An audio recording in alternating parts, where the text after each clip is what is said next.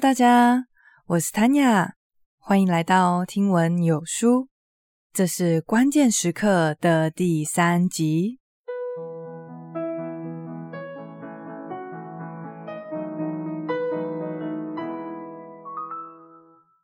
我想大家一定都经历过，有一种还蛮特别的时刻，就是在某一个瞬间，你会在心里面大喊：“原来是这样啊！”在那个茅塞顿开的瞬间，你经历到的正是作者所谓洞察的时刻。那些瞬间会让你印象深刻，对吧？没错，洞察正是促成关键时刻的第二大关键。听完了今天的内容，你会发现到这种瞬间降临的领悟，虽然很多时候没有办法预测。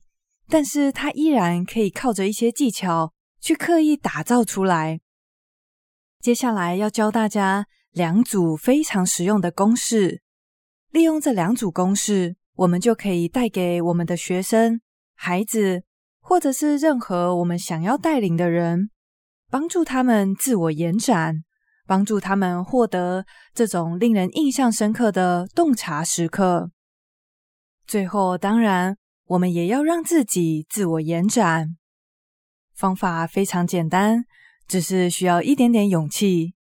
一起来了解洞察这种精彩的瞬间是怎么被创造出来的。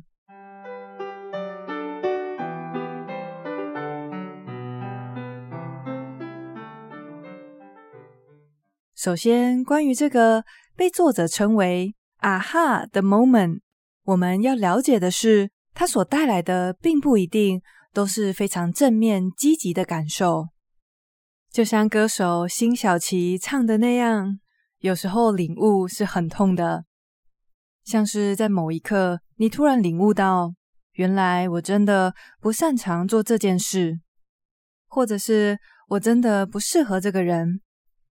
不过，当然也会有非常正面的洞察的时刻。像是某一刻，你突然发现，哇，这个人就是我想要共度下半辈子的人。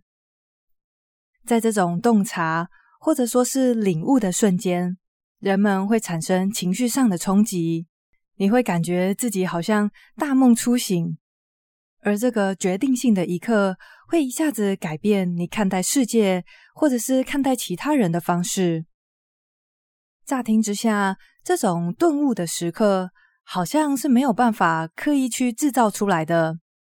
这种突然明白了什么事情的瞬间，的确有很多时候都是无法预测的。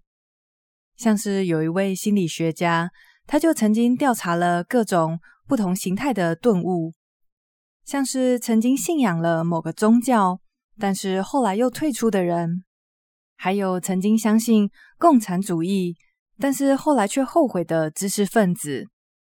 心理学家把这样子的领悟叫做“不满的结晶化”，就是在那一刻，有许多人们内心深处未曾正视过的不满以及埋怨，突然都串联起来了，也就形成了“原来是这样啊”的一种顿悟时刻。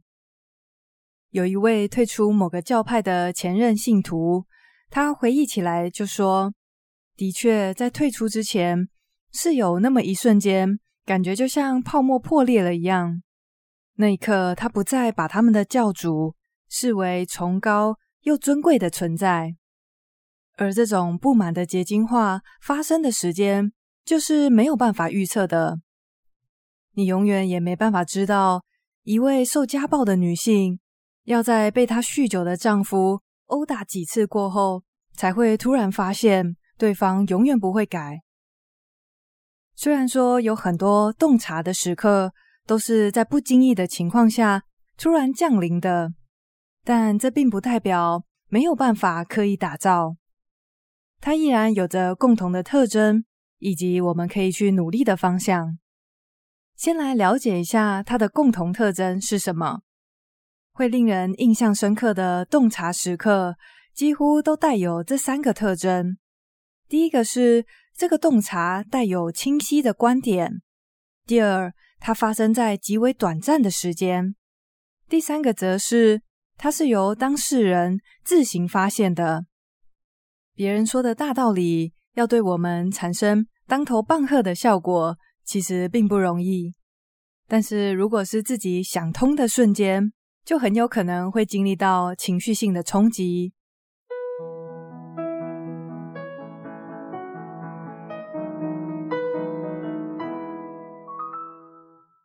接下来要讲的这个真实故事特别的有趣。在这个故事里面，你会看到一位叫做卡尔·卡莫的博士，他是怎么精心策划出会让人们产生顿悟的瞬间。有一个英国的医疗期刊，他举办了一场投票，请读者票选哪些是自一八四零年代以来最重要的医疗革命。第三名是麻醉的发明，第二名是抗生素。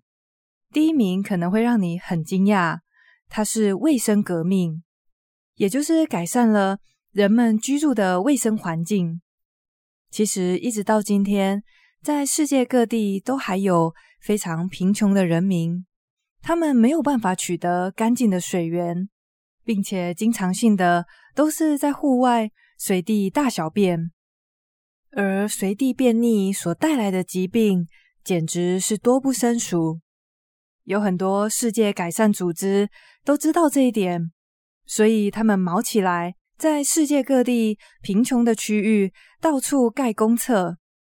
这么做完以后，有一个组织就请到了卡莫博士去到孟加拉当地去确认这个卫生改善的成果。结果，卡莫博士把这个小村庄走过一遍以后，他发现走到哪里都还是会踩到屎。公厕盖了，根本就没有村民要用。有一位当地的建筑工人就说道：“你如果问当地人为什么不用公厕呢？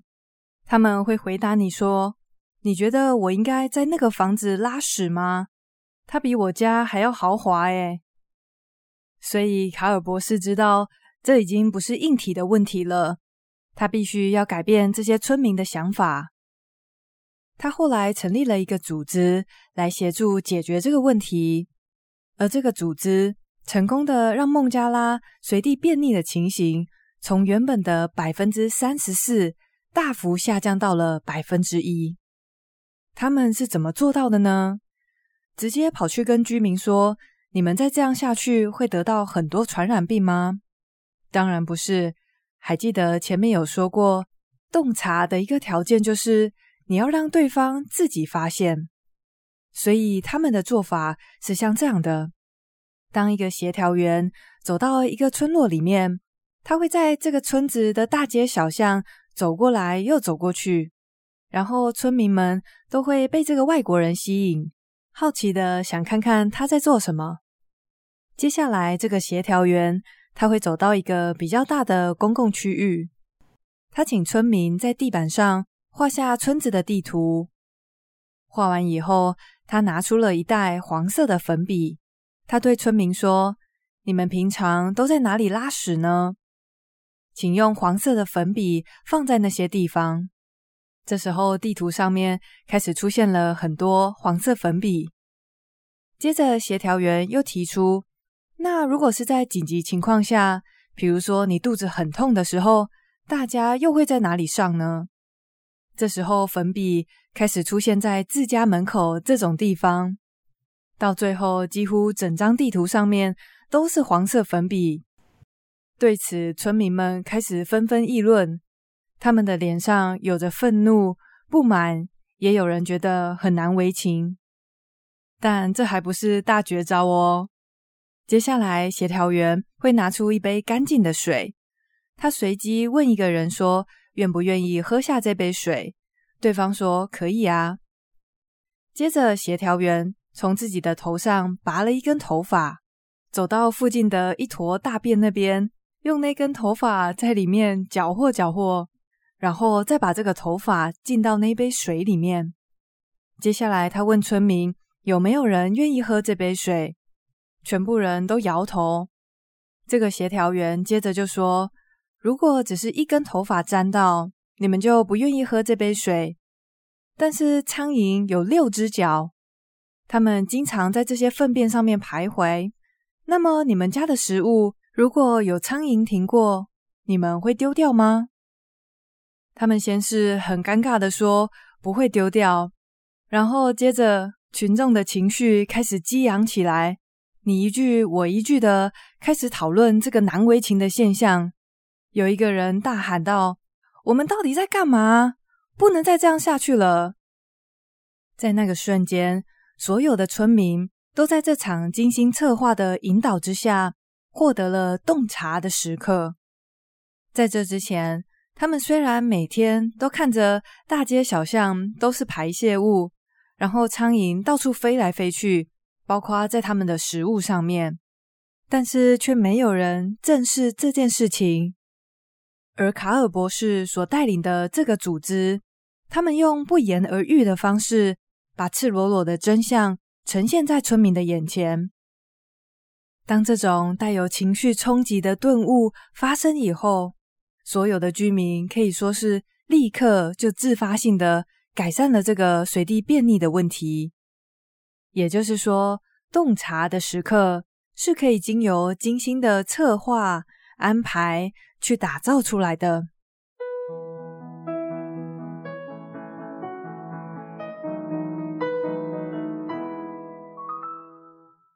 接下来，我们来谈谈要怎么做才能让自己或者是其他人经历到洞察的时刻呢？在这边，我们把它拆成两个部分。第一个是要怎么让你所带领的人经历洞察时刻。在这种情况下，你的身份或许是教练、老师、家长，或者是别人的主管。若是想要让你所带领的人，做出自我延展，总共有四个技巧。有一位心理学家把这四个技巧组合成两两一组的引导公式。第一组是高标准加上保证。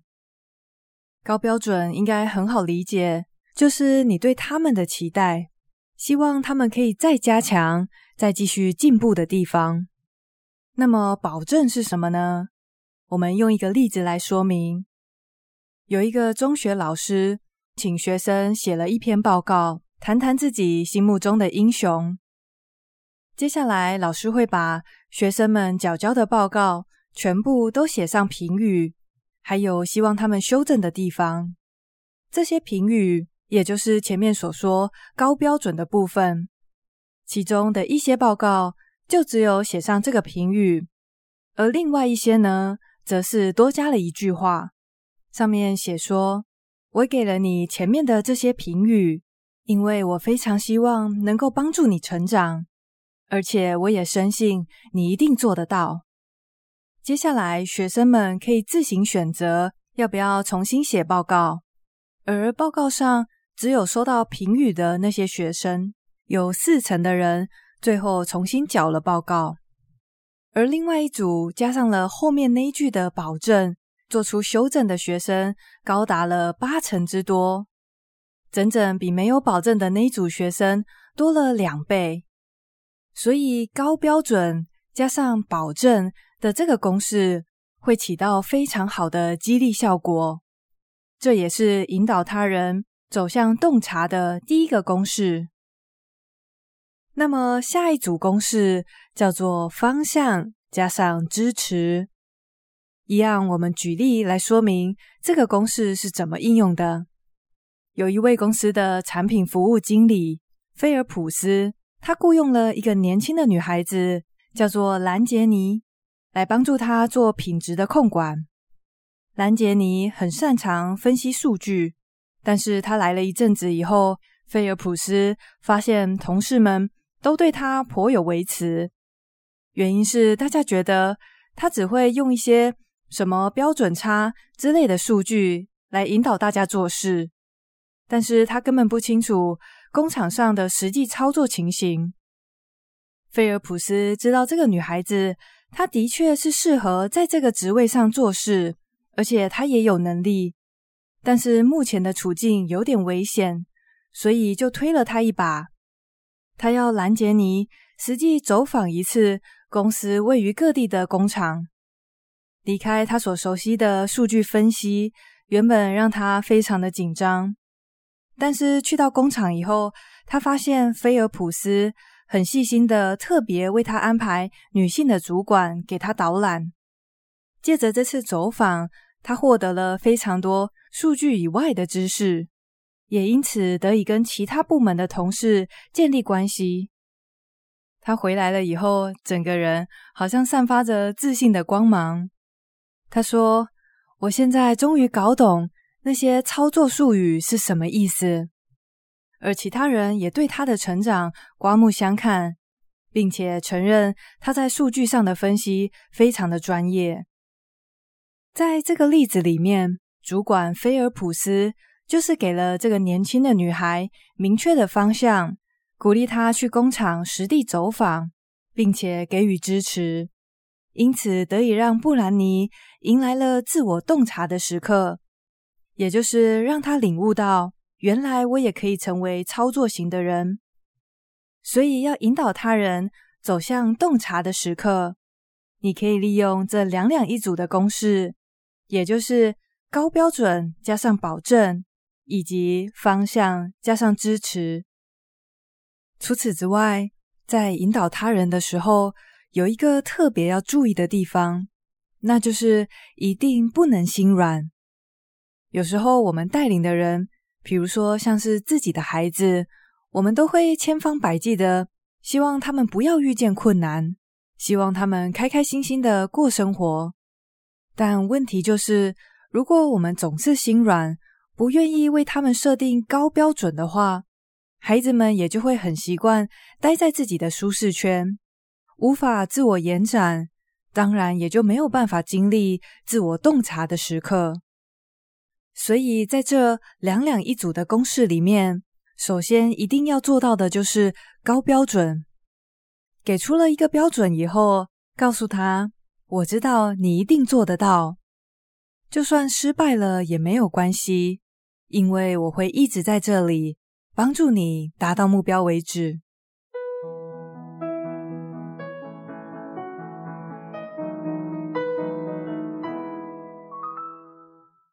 在了解了要怎么帮助别人走向自我洞察的时刻以后，接下来当然就是轮到我们自己了。若是想要自我延展，就必须要冒险，那就是把自己放在可能会遭逢失败的位置。不过话说，为什么冒险能够帮助我们走向自我洞察的时刻呢？原因是行动会带来观点。有些事情你不去做，永远都不会知道你自己到底适不适合、喜不喜欢、能不能持续从事一件事。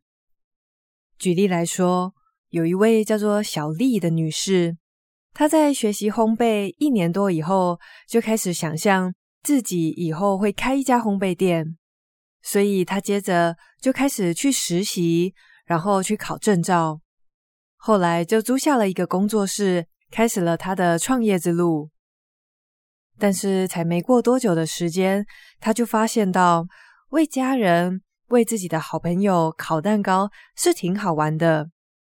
但是，当你今天面临着一个又一个紧张兮兮的新娘，在这种情况下做蛋糕的乐趣就没有那么多了。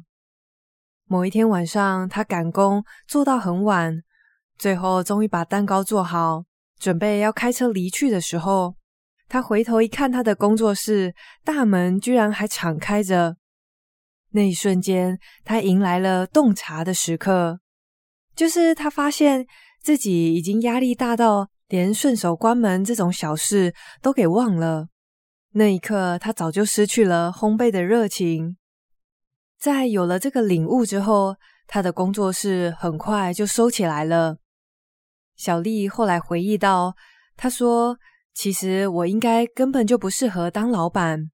还好那天晚上那个忘记关上的门，让他看清了这一切。不然他可能会去借更多的钱来经营这个烘焙店。所以在这里，小丽借着行动，也就是真的去开了一个工作室，才得到了后面的观点。”也就是他其实不适合当老板，当然，我们都希望听到创业成功，或者是行动以后发现自己很适合、很在行某件事情的这个结果。但事实上是，踏出舒适圈，当然没有办法保证百分之百都有好的结果。但是可以保证的是，你一定会有收获。也就是说，想要自我延展，想要让自己走向自我洞察的时刻，那么就要去采取行动，把自己放在可能会遭逢失败的位置上。因为在我们的舒适圈里面，所有的事情都是已知的，不跨出去，不采取行动，自然也就没有办法经历洞察的时刻。在这边。关于怎么创造会让自己迎来洞察的时刻，作者只有提到采取行动。不过这几年来，我自己的经验是，在阅读中，我也获得了非常多让我印象深刻的洞察时刻。就是比如说，我在读到某一句话的时候，突然有一种茅塞顿开的感觉。有的时候是因为这句话让我看事情的角度变得不一样了，也有些时候是因为在我的生命中曾经发生过一些事情，可以去验证这话的真实。不知道除了采取行动，还有阅读以外，大家还有在什么情况下迎来洞察的时刻呢？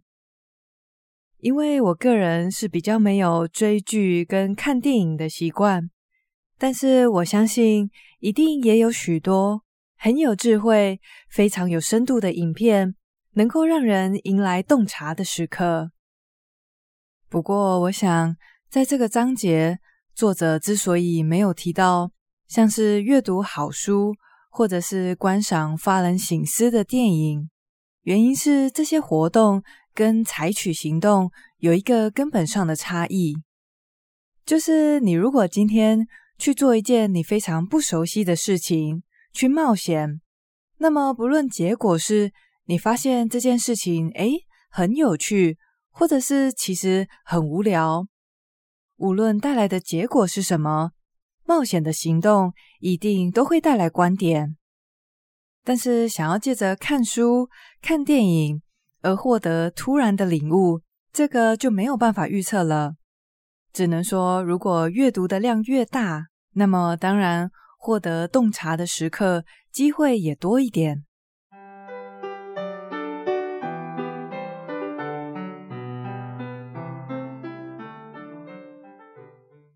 那么，一样来帮大家整理今天的重点喽。